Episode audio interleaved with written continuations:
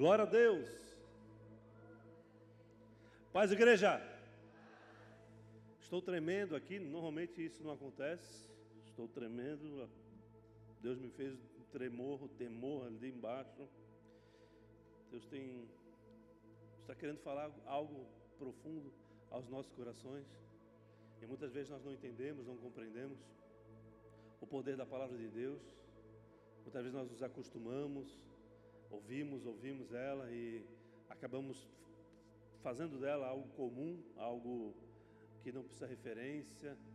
Muitas vezes, diante da palavra de Deus, a gente não, não presta culto, a gente não entende que ela é a única que permanecerá por todo o tempo, por todo sempre. Que os nossos corações enganosos nos levam a caminhos que não são os caminhos do Senhor, muitas vezes, e, e assim sucumbimos aquilo que está proposto para nós, deixamos de viver as promessas sobre as nossas vidas e nós precisamos nos responsabilizar por elas, pelo cumprimento delas, porque Deus ele certamente ele fará cumprir a parte dele, só que nós temos uma parte nesse processo. As nossas escolhas precisam estar em viver as, as promessas do Senhor no, na sua excelência, na sua essência, na sua integridade e não abandoná-la ou querer viver partes dela, pois assim a gente estará somente como espectador disso, do que Deus está fazendo e que Deus querá fazer nas nossas vidas e na sociedade que nós estamos inseridos atualmente, uma sociedade completamente perversa, está de cabeça para baixo, onde o mal tem imperado, o mal ele, ele está aí pela ausência do Senhor e o Senhor ele quer falar profundamente as nossas vidas e hoje não seria diferente. Amém? Feche os olhos por um instante, vamos orar. Amado Deus e Pai, muito obrigado, Senhor, pelo privilégio, pela oportunidade de vivos estarmos e podemos nos reunir para cultuar o Teu nome, para ouvir a Tua voz, para sermos direcionados por Ti. Louvamos a Ti, Senhor, e sabemos que nada na nossa vida possa ser acrescentado da maneira ampla e profunda e intensa que o Senhor tem sobre as nossas vidas, sem que o Senhor se faça presente. Tudo se faz raso, tudo se faz ordinário, mas nós queremos a profundidade, o extraordinário que o Senhor tem proposto para as nossas vidas e queremos assim nos entregar diante do teu altar, nos entregar para fazer a tua vontade, renunciando o que é necessário, abrindo mão daquilo que impede de avançarmos e nos aproximar de Ti, em conhecer o Teu caráter, em conhecer a Tua beleza, em estarmos envolvidos no Teu querer e Teu realizar. Leva-nos, Pai, a níveis profundos de experiência, de revelação, e que o Senhor se faça o nosso Deus e que possamos entronizá-lo a cada dia, a cada instante, a cada escolha nas nossas vidas. Que a mensagem de hoje encontre, encontre corações sedentos, para que juntos possamos avançar no grande e maravilhoso propósito que o Senhor tem sobre a nossa casa, sobre a nossa família, sobre as nossas vidas, sobre a tua igreja, por todo sempre, no nome de Jesus. E quem está de acordo diz amém. amém. Glória a Deus. Paz, igreja.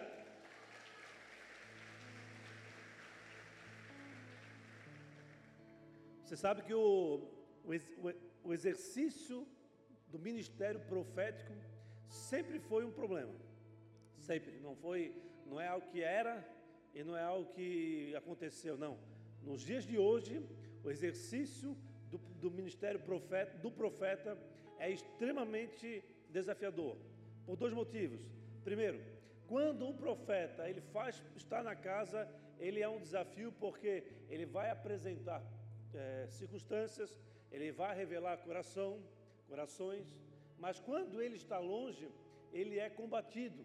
Os inimigos trabalham para combater, pois um profeta em exercício, ele é considerado uma ameaça para a sociedade, não a sociedade é, que ama a Deus, mas a sociedade que repudia a Deus ou que simplesmente não entende quem é esse Deus, que Deus é esse, esse Deus vivo.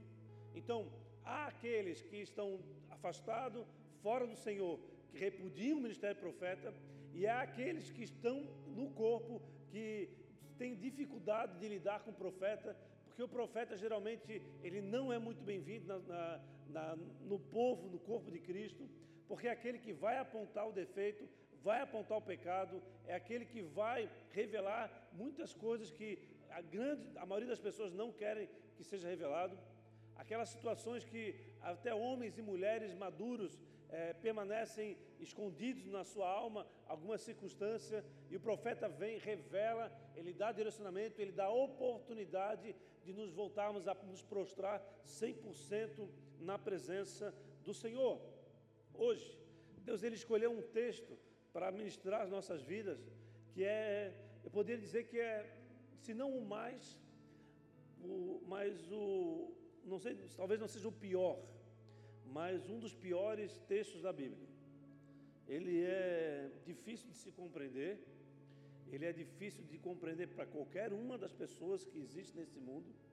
E eu vou mostrar para vocês o que aconteceu, o porquê que aconteceu, e vou, e vou extrair dessa mensagem, desse texto, o que Deus quer falar aos nossos corações. Amém, igreja? O povo de Deus, o povo de Israel, ele sempre foi perseguido não só na antiguidade, como nos dias de hoje. E os povos que o perseguem, é justamente pelo exercício profético que está no povo de Israel. O povo de Israel, naquele período antigo, haviam diversos inimigos, de todas as formas, e um deles foi o povo sírio. A Síria sempre se levantava para enfrentar, para confrontar, para guerrear a Israel.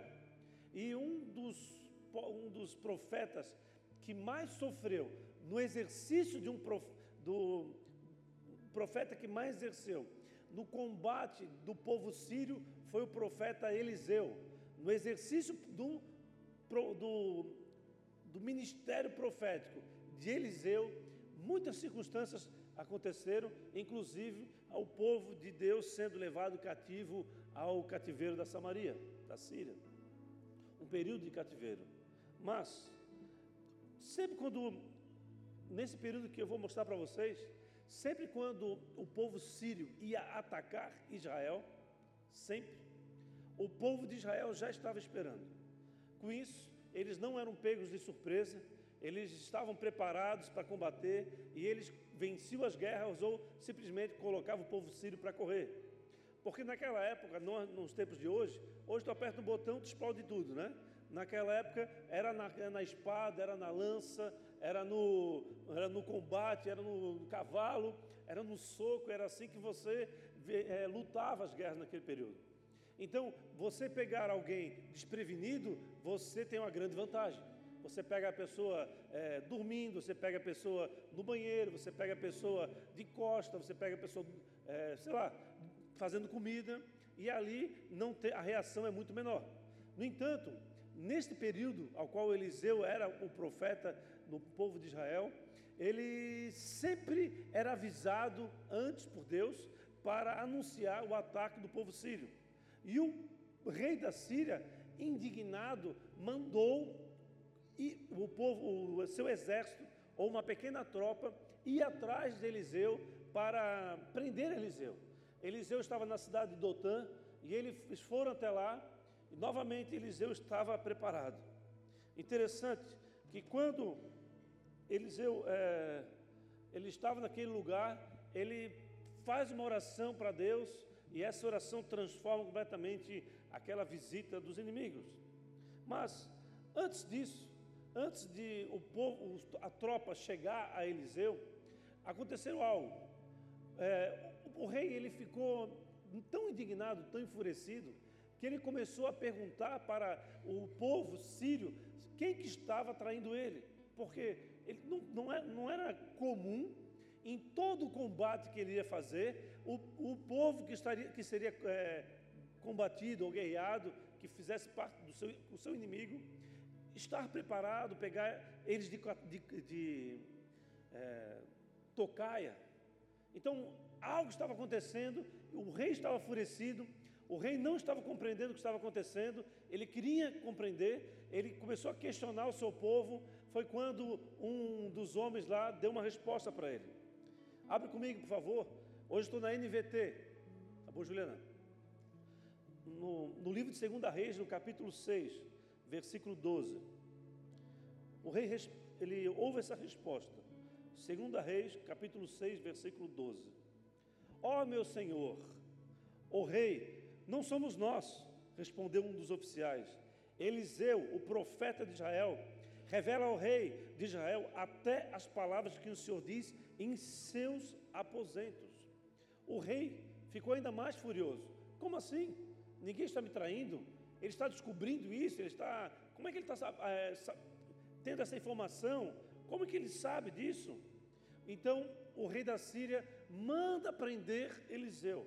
Ele pega uma das, uma das suas tropas, aqueles mais nervosos, aquele do pessoal do BOP, vai até Dotão, onde estava o Eliseu, e lá, quando Eliseu percebe que a tropa estava vindo, que Deus avisa ele mais uma vez, Eliseu faz uma oração.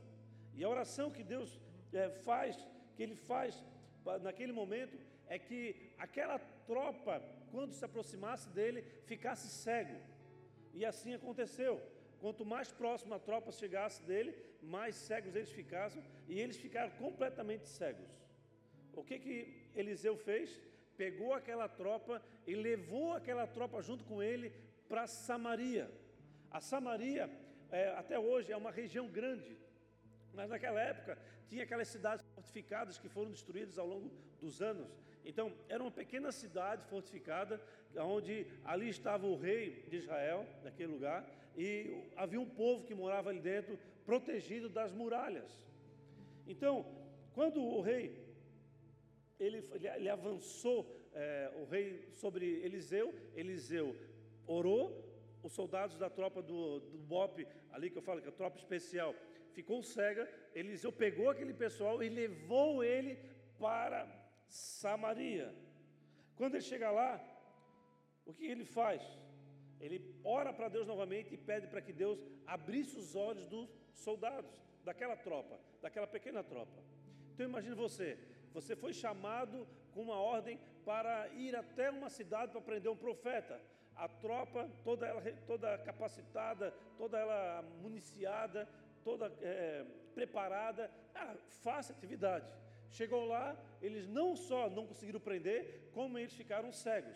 Foram presos, levaram para Samaria é, essa tropa, e lá em Samaria o profeta fala: Senhor, que, as, que os olhos deles sejam abertos. Amados, o que aconteceu a partir daí? O, o rei de Israel, vendo o profeta Eliseu chegando com essa tropa inimiga lá para dentro, ele queria simplesmente ferir aqueles soldados e eliminá-los. Mas Eliseu falou para ele o seguinte: não, não, não, nós não vamos fazer isso. Nós vamos fazer um banquete para eles. Vamos dar um banquete, uma melhor refeição que eles já comeram na vida. E foi o que aconteceu. O banquete foi feito, aquela tropa do bope do, exército sírio se alimentou, se, se, se fatou. E o, e o que aconteceu? Eliseu foi lá e liberou eles. Pode voltar para a Síria. Pode voltar para a Síria. Agora então, acompanhe comigo no 2 Reis, no capítulo 6, lá no versículo 24. Imagine essa tropa chegando na Síria, não prenderam o profeta, havia ficado cego, voltaram a enxergar, estavam cativos dentro de Samaria, e quando eles acharam que ia ser morto, eles ganharam um banquete e foram liberados. Qual a história que eles contaram para o rei, não é mesmo? Mas aqui, a partir do versículo 24, a história muda. Algum tempo depois, porém, Ben Haddad, o rei da Síria, mudou, o rei aqui mudou depois de um período, e ele reuniu todo o seu exército. Não era mais o BOP, era todo o exército dele. Amém, igreja? Acompanhe comigo aqui, por favor. Reuniu todo o seu exército e cercou Samaria. Ou seja, a partir de então havia um cerco na cidade de Samaria. E o título da mensagem de hoje é, pode colocar na tela, por favor. Qual que é o título? Vocês vão entender o porquê. Então, ali estava o povo de Israel dentro do, de Samaria, com o exército sírio eh, cercando eles, eles ficaram apavorados. E o que aconteceu? Algum tempo depois, porém, Ben-Hadad, rei da Síria, reuniu todo o seu exército e cercou Samaria. 25. Como resultado, houve grande fome na cidade. O cerco durou, durou tanto tempo que a cabeça de um jumento era vendida por 960 gramas de prata. Eu levei o, o trabalho de fazer os cálculos para real, em torno de 3.500 reais era o custo de uma cabeça de jumento. A, o, a comida de jumento, como a, a, a, carne de jumento com a carne do cavalo, ela tem sabor ruim.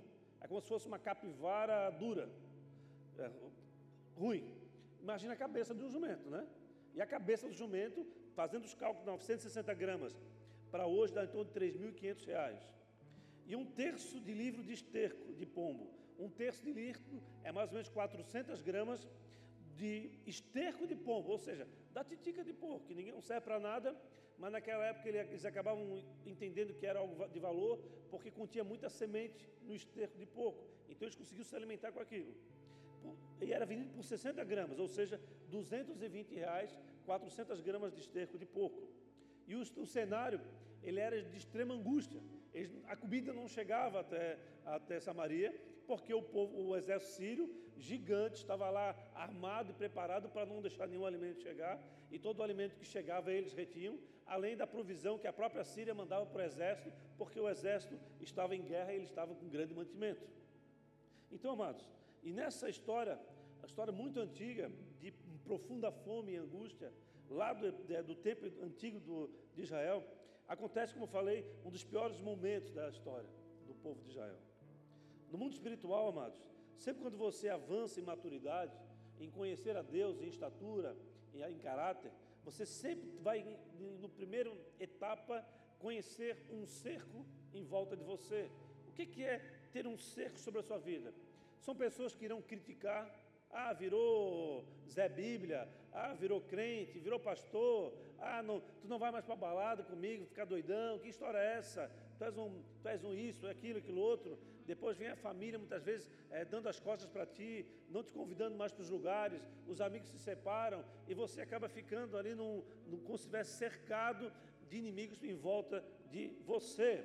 Logo depois, você começa a trabalhar é, no abandono do pecado, em busca de santidade, aí o próprio inimigo vai trabalhar para que você não alcance aquilo que Deus tem sobre a tua vida, porque a única maneira dele atrair você para as trevas é não permitir que você cresça em autoridade, em maturidade, em conhecer a Deus.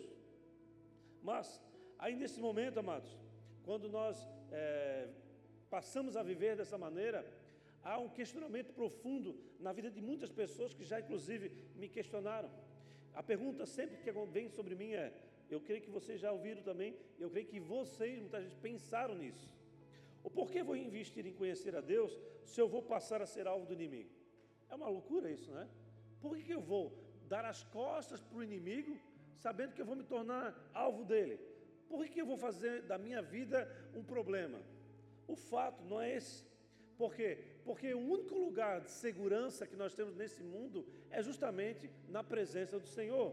O inimigo nos ataca justamente para nós sairmos da presença dele, porque ele vê em nós luz e o poder da luz, ele, aonde nós entrarmos, nós iremos ofuscar as trevas e o trabalho dele é, é prejudicado, é encerrado. Então ele nos vê verdadeiramente como inimigos e ele nos tem como inimigo e ele começa a rodar as nossas vidas para encontrar uma brecha para ele atacar e o alvo dele sempre será o nosso coração.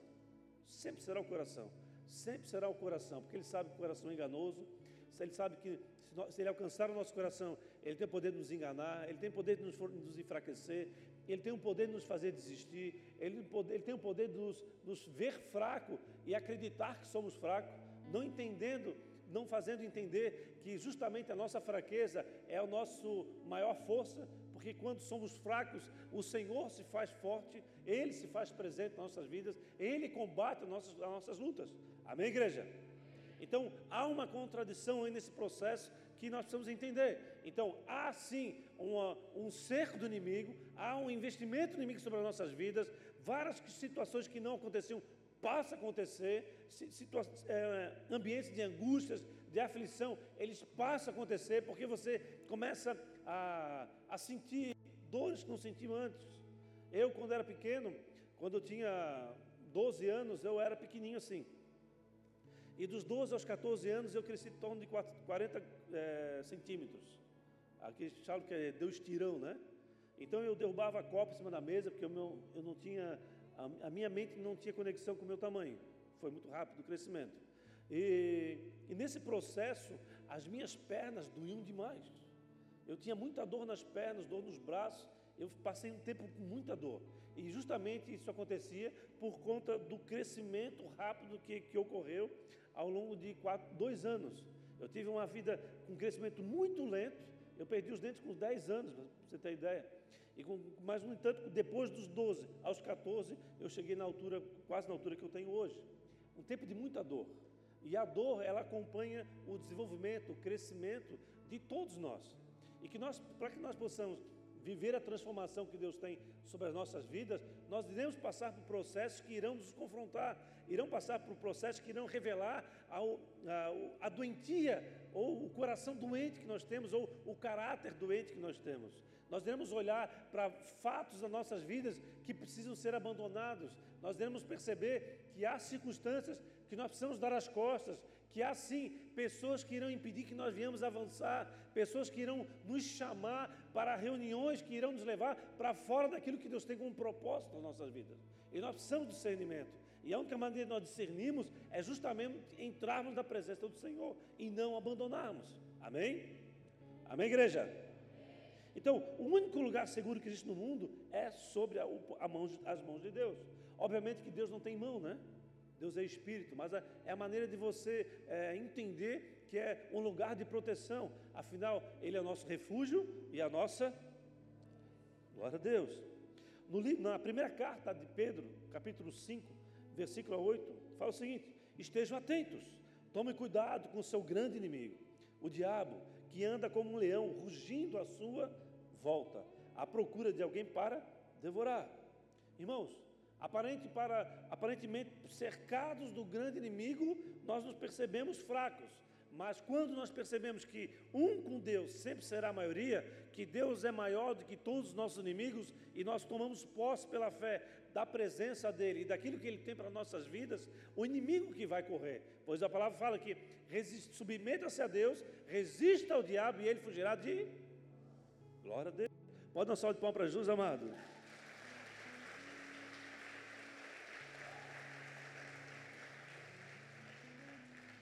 Primeira coisa que eu quero passar para vocês é: quando você estiver passando por tempo de escassez, seja financeira, seja de amor, seja de relacionamento, escassez de contato físico, de alguém que te proteja, alguém que te guarde, escassez de saúde.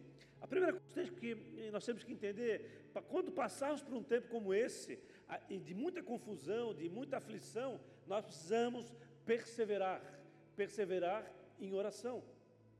Mas como que vou exercer a oração se naturalmente minha alma combate a oração?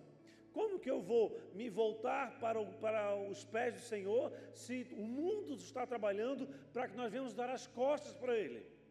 Irmãos, antes de qualquer coisa, prefira obedecer do que sacrificar. Obedeça, obedeça, obedeça. A obediência é, a, é, o, é, o, é o dinheiro, é o, é o money do mundo espiritual. A sua crise, o seu tempo difícil, o seu tempo de angústia, ele pode transformar a sua, a sua história em destruição, pode destruir a tua vida. Portanto, fique atento, tome muito cuidado. Mas, diante desse cenário terrível que ele estava vivendo ali em Samaria, havia um cerco dos piores inimigos dele naquela época, de um soldado preparado, de um exército preparado, o, o rei, saindo das suas propriedades, saindo de sua atividade, vai lá para cima do muro, sobe no muro para ver a situação que estava, como é que estava a situação em volta de Samaria. O muro nunca é, será um lugar do rei. O muro nunca será um lugar para nós combatermos nossos combates. Por quê? Porque o muro simplesmente não é de Deus. Nós precisamos de tomar definições nas nossas vidas. Nós precisamos fazer escolhas. Nós precisamos nos posicionar. E essa, esse exercício do posicionamento muitas vezes vai ferir ah, relacionamentos, vai ferir eh, algumas pessoas, mas eu posso garantir para você que você irá perseverando essas pessoas irão ver a manifestação de Deus na sua vida e você será um ponto crítico na história delas e você será luz, fazendo com que essas pessoas se voltem ao Senhor, tenham oportunidade de entrar na eternidade. Se é algo que nós carregamos nossas vidas, amados, de mais valor, é que nós temos a maior notícia de todas. O mundo pode sofrer, você pode é, morrer jovem, você pode ter enfermidade, você pode ser traído, você pode passar pelo que for. Se você estiver no Senhor, você vai entrar na eternidade. Um lugar que não tem mais, não terá mais dor, um lugar que você não verá mais confusão, onde não haverá mais aflição, onde não haverá mais inimigos avançando sobre você, não haverá mais cerco, não haverá mais coisa alguma, porque lá habitará o Senhor e você estará na presença dele. Então, se você sabe disso, você não pode se calar. Amém? Por ele falar, ah, o crente chato, mas como que você não vai falar das boas novas para aquele que você sabe que está indo para as trevas? Não é mesmo? Amém, igreja? Glória a Deus. Então, mas foi lá no, em cima do muro que o rei ele percebe uma das histórias mais terríveis da Bíblia. Acompanhe comigo a partir do versículo 26 do segundo Reis, capítulo 6. Um dia, quando o rei de Israel caminhava pelos muros da cidade, uma mulher gritou para ele: Ó oh, meu senhor, ó oh, rei, por favor, ajude-me. Em outras versões, socorro. Ele respondeu: Se o senhor não ajudar, o que poderei fazer? Não tenho alimento na eira, nem vinho na prensa de uvas. Mas depois o rei perguntou: Qual é o problema? Ela respondeu: Essa mulher aqui, ó, está do meu lado, ela me disse o seguinte: vamos comer o seu filho hoje e amanhã comeremos o meu.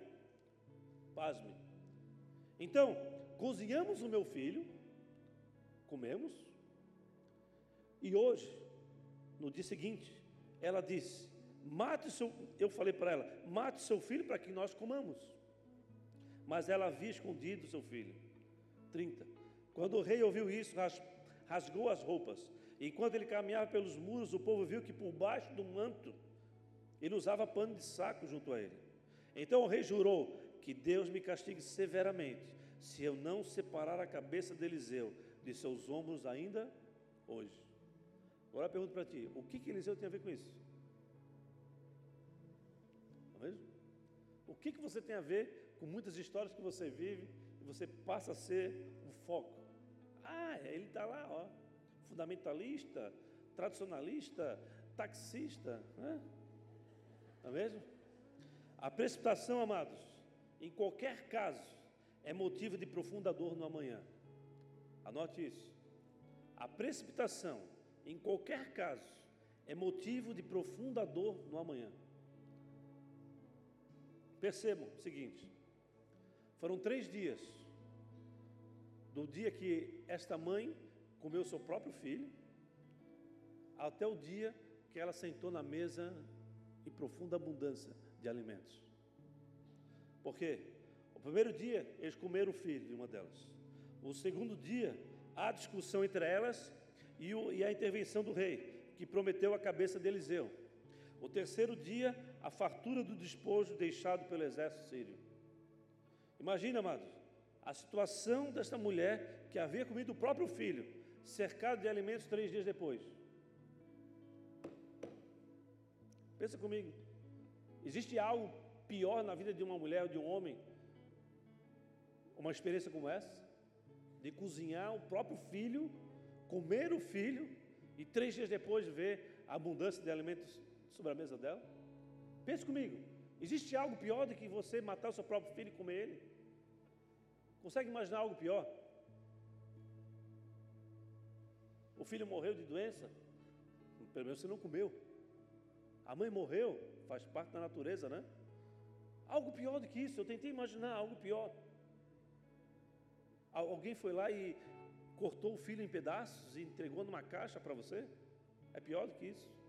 Eu não consegui encontrar algo pior do que um pai ou uma mãe, no caso aqui uma mãe, se alimentar do seu próprio filho por conta da circunstância que estava vivendo. E o que acontece nos dias de hoje, amados, é exatamente isso. Por conta das circunstâncias que nós estamos passando, nós estamos matando o filho, que é o próprio Senhor Jesus. Nós estamos abandonando o reino, atacando o reino. Por quê? Porque Eliseu representa o reino. Porque o que aconteceu? Quando eles foram procurar o Eliseu, sabe onde é que ele estava? Ele estava reunido com os anciões da, da cidade, orando e jejuando pelo povo. Irmãos, olha para mim um minutinho. Encontrar portas fechadas na sua vida, elas não podem ser motivo de desistência. Elas não podem ser motivo de você abandonar o processo que Deus tem para a tua vida. Porque o processo que Deus tem para a tua vida é para a vida e não é para. Difícil, né? Você pegar um texto desse e o que, que Deus quer falar comigo? Irmãos, apesar de você muitas vezes encontrar portas fechadas que irão gerar dificuldade, angústia, muitas vezes escassez, muitas vezes você vê teu filho ali, ah, eu queria dar tanto uma coisa para ele, mas eu estou dando arroz com, com ervilha.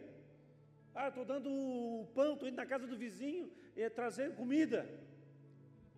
Apesar dessa humilhação, desse tempo de angústia, Deus irá prover.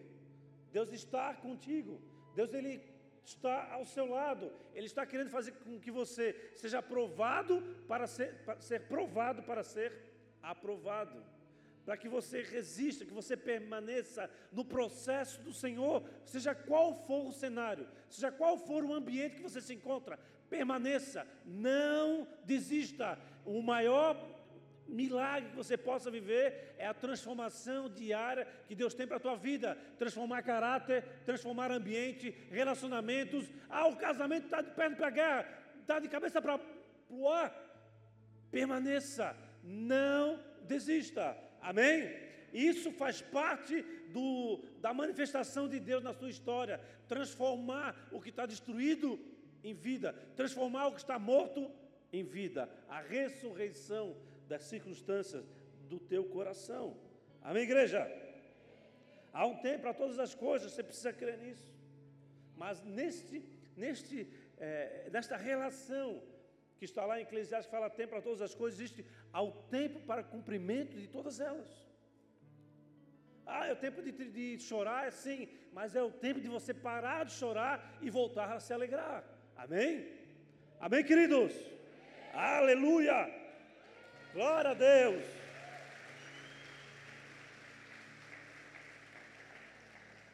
Persevere, persevere. O cerco sobre a tua vida vai terminar. Não importa qual seja o cerco, não importa qual seja.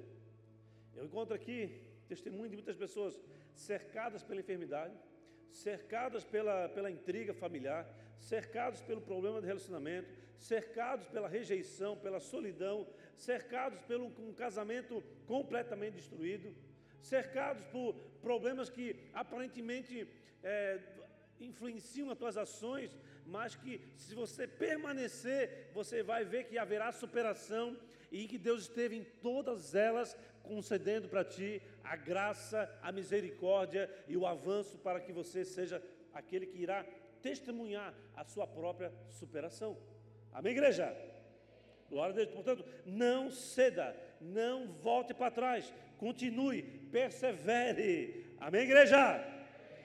O salmista Davi, ele é reconhecidamente nas escrituras como aquele que mais fez conquistas.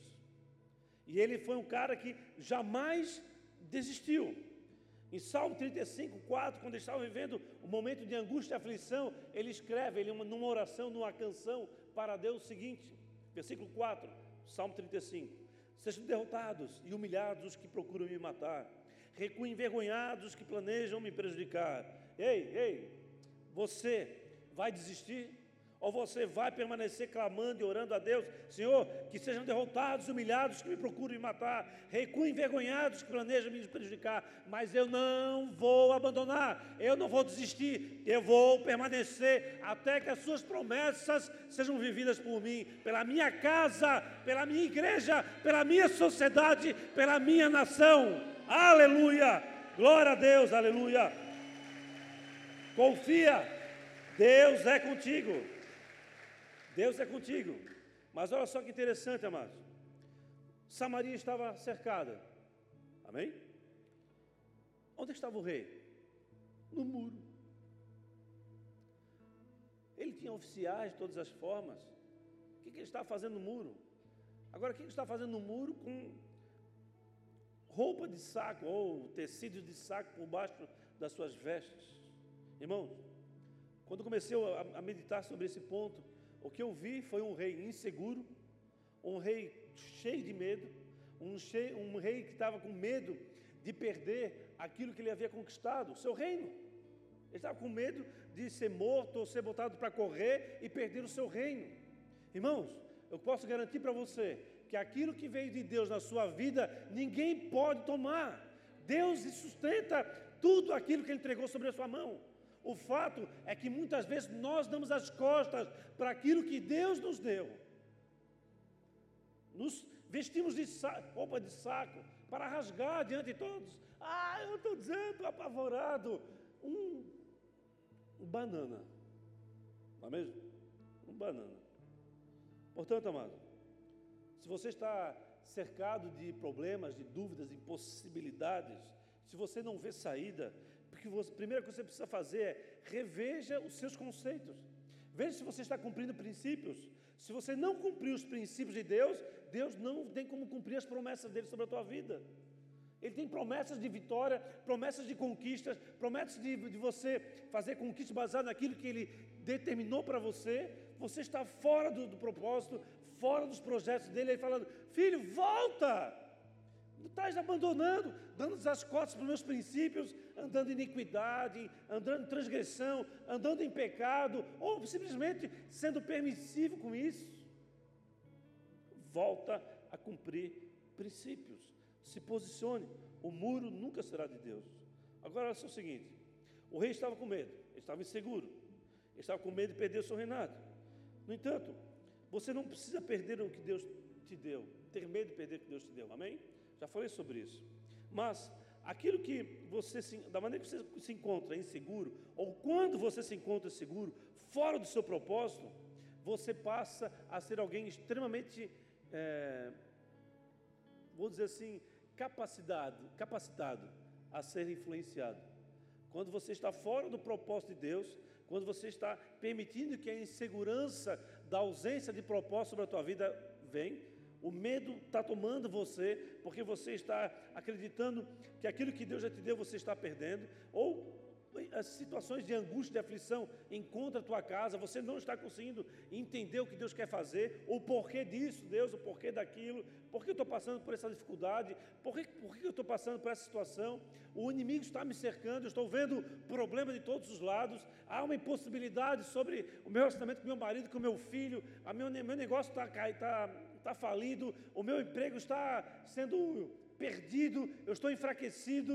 Quando você se encontra num ambiente como esse, completamente inseguro, completamente é, possibilitado de ser influenciado negativamente. Quando você se encontra fragilizado, fora da presença do Senhor, aquilo que você ouvir, aquilo que você vê, vai fazer com que você tome decisões equivocadas, decisões precipitadas. E as decisões precipitadas que tomamos hoje, amanhã será o teu, o teu grande a tua grande aflição, o teu grande pesadelo. Imagina, amados, três dias depois, a abundância em Samaria, e a mulher tinha acabado de comer seu filho por fome. É difícil, muito difícil a situação dessa mulher. Irmãos, Eliseu estava na mesma condição de todos ali, mas ele permanecia confiando no Senhor, orando e jejuando. Mas Olhe para o que está acontecendo na tua história. Faça uma reflexão. O trabalho que você está realizando, a família. Olhe de uma maneira ampla. Todos nós encontramos um inimigo apontando a sua arma para nós. Todos nós temos um lugar de problema, um lugar de desafio, um lugar que estamos vacilando. Todos nós temos, é inevitável. Somos pecadores. A graça de Deus que nos concede a estarmos nos aproximando dele, não é mesmo? Mas os cercos e os desafios, amados, ele sempre irá revelar o nosso coração, o que nós queremos fazer, o que nós iremos fazer diante do problema. O problema, o confronto sempre vai revelar a nossa, a nossa rebelião, a nossa imaturidade, a nossa incapacidade de fazer gestão de problemas. a nossa incapacidade de nos organizarmos mentalmente. Temos a tendência de arrebentarmos tudo, damos as costas para, para o problema, não é mesmo? Naturalmente, nós naturalmente. Mas aquele que está sob a mão de Deus, aquele que está sob a direção do Senhor, ele vive pela fé. E viver pela fé é você permanecer, é você acreditar, não, está morto, está fedendo, quatro dias depois, não importa, está fedendo. Lázaro, vem para fora. Portanto, amado, qual é a pedra que está impedindo de você sair desse ambiente de, de aflição, de angústia? Abre, a, rola a pedra e sai, vai para a vida. O que Deus tem para ti é, é cumprimento de promessas, mas cabe a nós o cumprimento de princípios. Amém, igreja? Glória a Deus. Olha o que está escrito no livro de Deuteronômio. Repetição o nome. Capítulo 8, versículo 3. Sim, ele os humilhou, permitindo que tivesse fome. Deuteronômio 8, 3. Sim, ele os humilhou, permitindo que tivesse fome. Em seguida, ele os sustentou com maná, um alimento que nem vocês nem seus antepassados conheciam, afinal de, a fim de lhes ensinar que as pessoas não vivem só de pão, mas de toda a palavra que vem da boca do. Amém, igreja? Quando o confronto te alcança, peça para Deus revelar o que Ele quer fazer através daquilo. Peça para Deus revelar o seu coração, aquilo que está acontecendo, o motivo não é, não é um questionamento que você fará para pessoas ou para o mundo. Fale com o teu Deus e Ele irá fazer com que você perceba que Ele está passando você a uma promoção que está prestes para acontecer. Ou essas mulheres elas não foram promovidas do tempo de escassez, de fome, de se alimentando do filho, para um tempo onde a mesa farta de alimento. Não se precipite, não se precipite, permaneça. E você vai viver grandes experiências com o Senhor. Amém? No verso 18, do mesmo capítulo de Deuteronômio 8.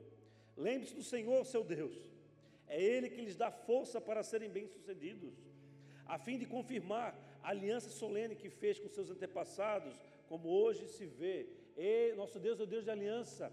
Ele se aliançou com os nossos antepassados e até hoje ele cumpre essa, essa promessa, e até hoje ele cumpre a aliança e ele quer que eu e você nos aliançamos com ele. Amém? Agora, voltamos então a, a profeta. É, não a profetada, mas o Eliseu ele profetizou. Quando o rei veio até ele para que a cabeça dele fosse cortada, porque ele havia prometido para aquelas mulheres, né? Eu prometo que hoje ainda eu irei retirar a cabeça dele dos ombros, ou seja, ele ia arrancar a cabeça de Eliseu. Quando o rei chegou diante dele, Elisias profetizou. Capítulo 7, versículo 1 de 2 Reis.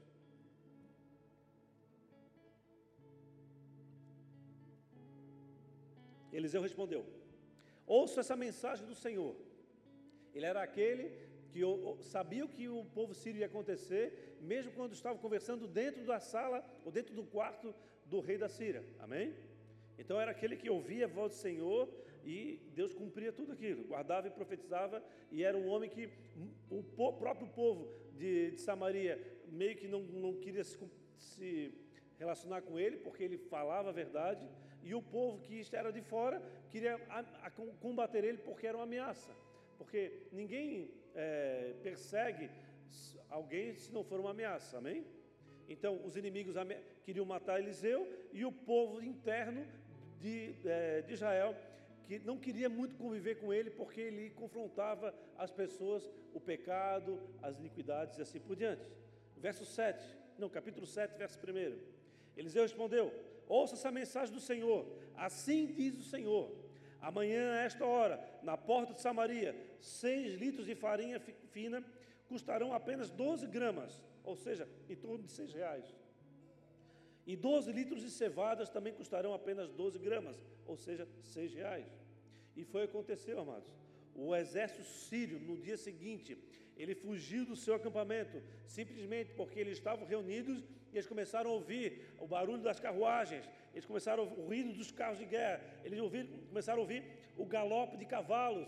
E quando o povo foi até a, a, ao, o acampamento do exército sírio, os alimentos estavam todos lá, eles tinham deixado as espadas, eles tinham deixado os cavalos amarrados, os jumentos amarrados, todo o mantimento que estava vindo para Samaria estava guardado em tendas e eles se debruçaram diante daquela fartura e foi cumprido a palavra do Senhor.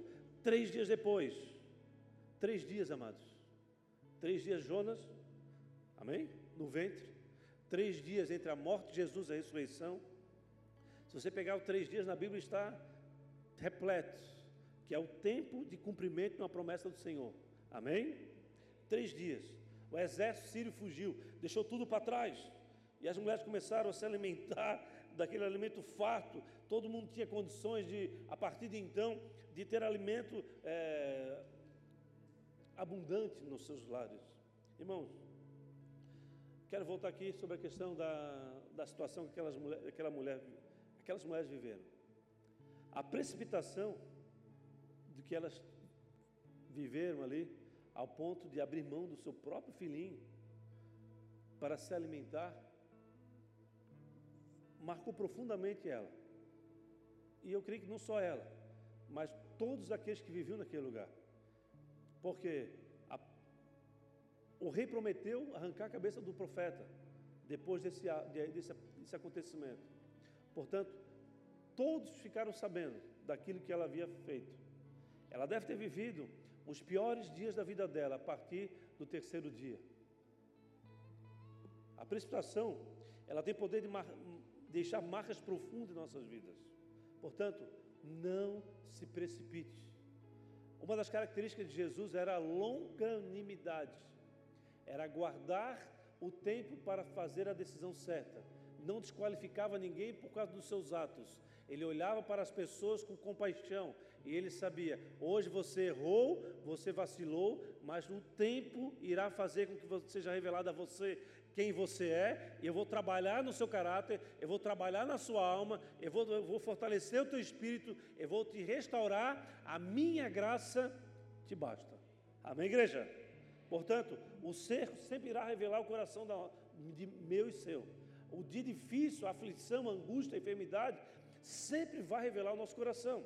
Neste dia, a única coisa que você não pode fazer é se precipitar, porque a precipitação irá fazer você viver os piores dias no dia de amanhã. Então, tome, como os lutadores fazem, tome a base, se posicione, espera o combate, não se aflija, não espere é, é, avançar fora do tempo, seja cauteloso, não seja permissivo com o pecado, porque tudo isso fará com que a tua história seja marcada, porque você será facilmente influenciado.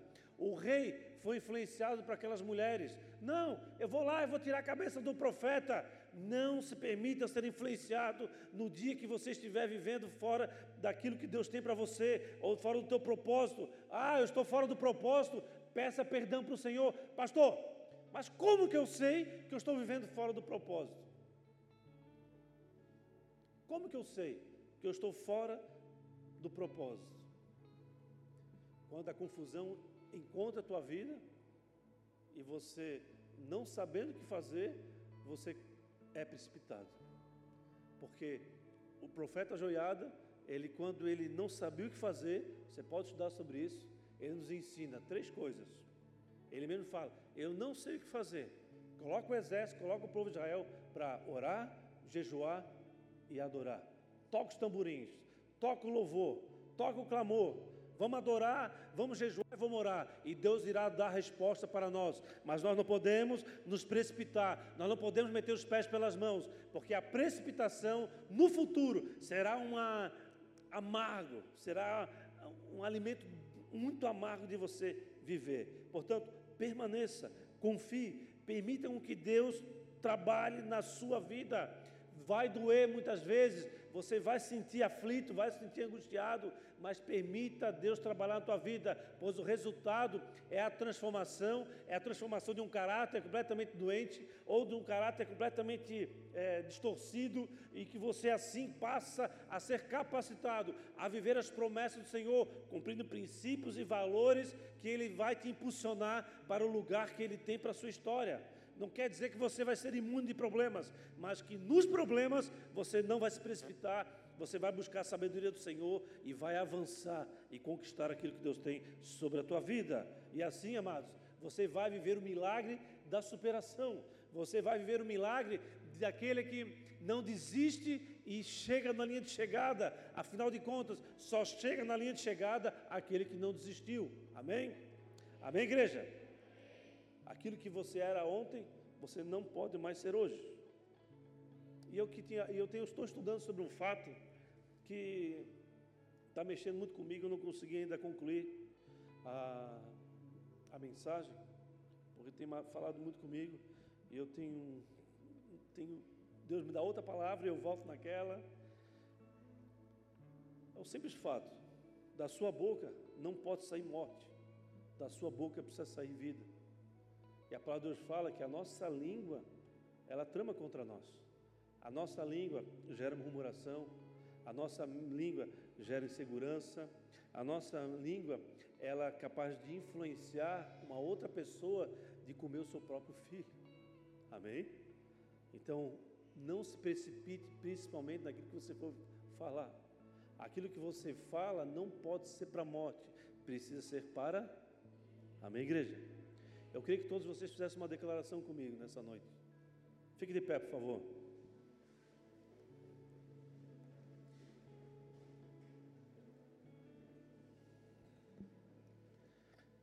Se você fizer uma relação de todos os problemas que você já viveu e de todas as consequências que você está vivendo ou já viveu no passado, no presente, você vai perceber que 99,9% delas está baseado em precipitação e em mau uso das tuas palavras. Se isso é uma verdade, se você fizer uma, uma, uma reavaliação da tua história, você vai perceber que você muitas vezes foi o seu maior inimigo. Você foi o causador dos seus problemas.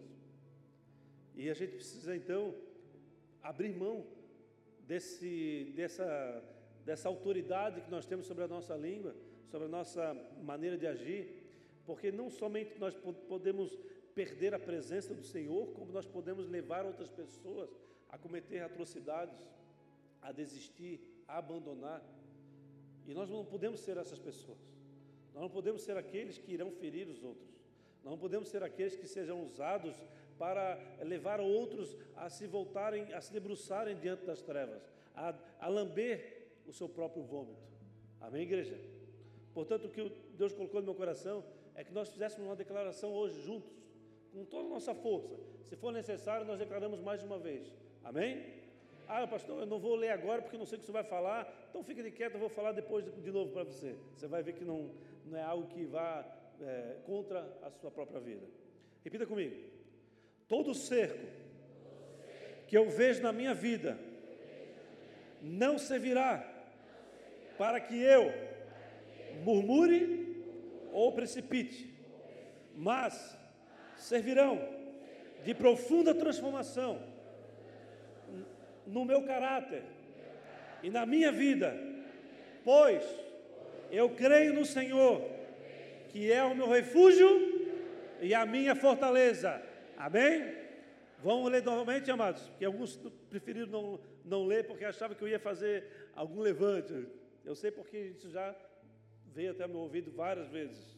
Não vou falar, pastor, porque você vai falar sobre isso, aquilo, então eu não vou falar, mas depois eu falo. Então vamos ler novamente, você vê que não é nada contra você, contra sua, as suas ideias, os seus pensamentos.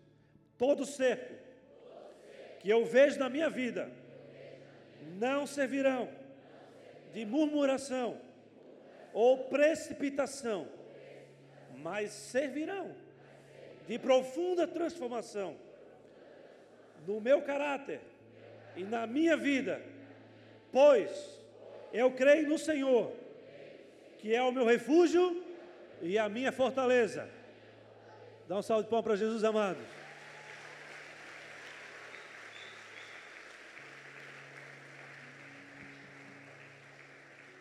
E eu declaro sobre a tua vida que toda tristeza, que todo sentimento de abandono, de rejeição, desistência, que está impedindo de você viver o mais de Deus, as promessas de Deus, venha sobre a tua vida.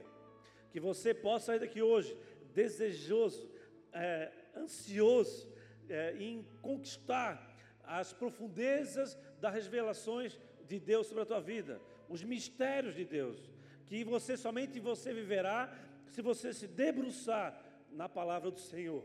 Porque se você ficar somente da palavra do pastor, ou como muitos fazem, das milhares de palavras que estão aí fora, diversos pregadores, é resultado da busca incansável, da busca do conhecimento da palavra de Deus. Então eu declaro que você vai sentir fome e sede da palavra de Deus como nunca antes. E ter a revelação da sua identidade, de quem você é, das promessas de Deus sobre a tua vida. Amém, igreja? Dá um salve de palmas para Jesus mais uma vez.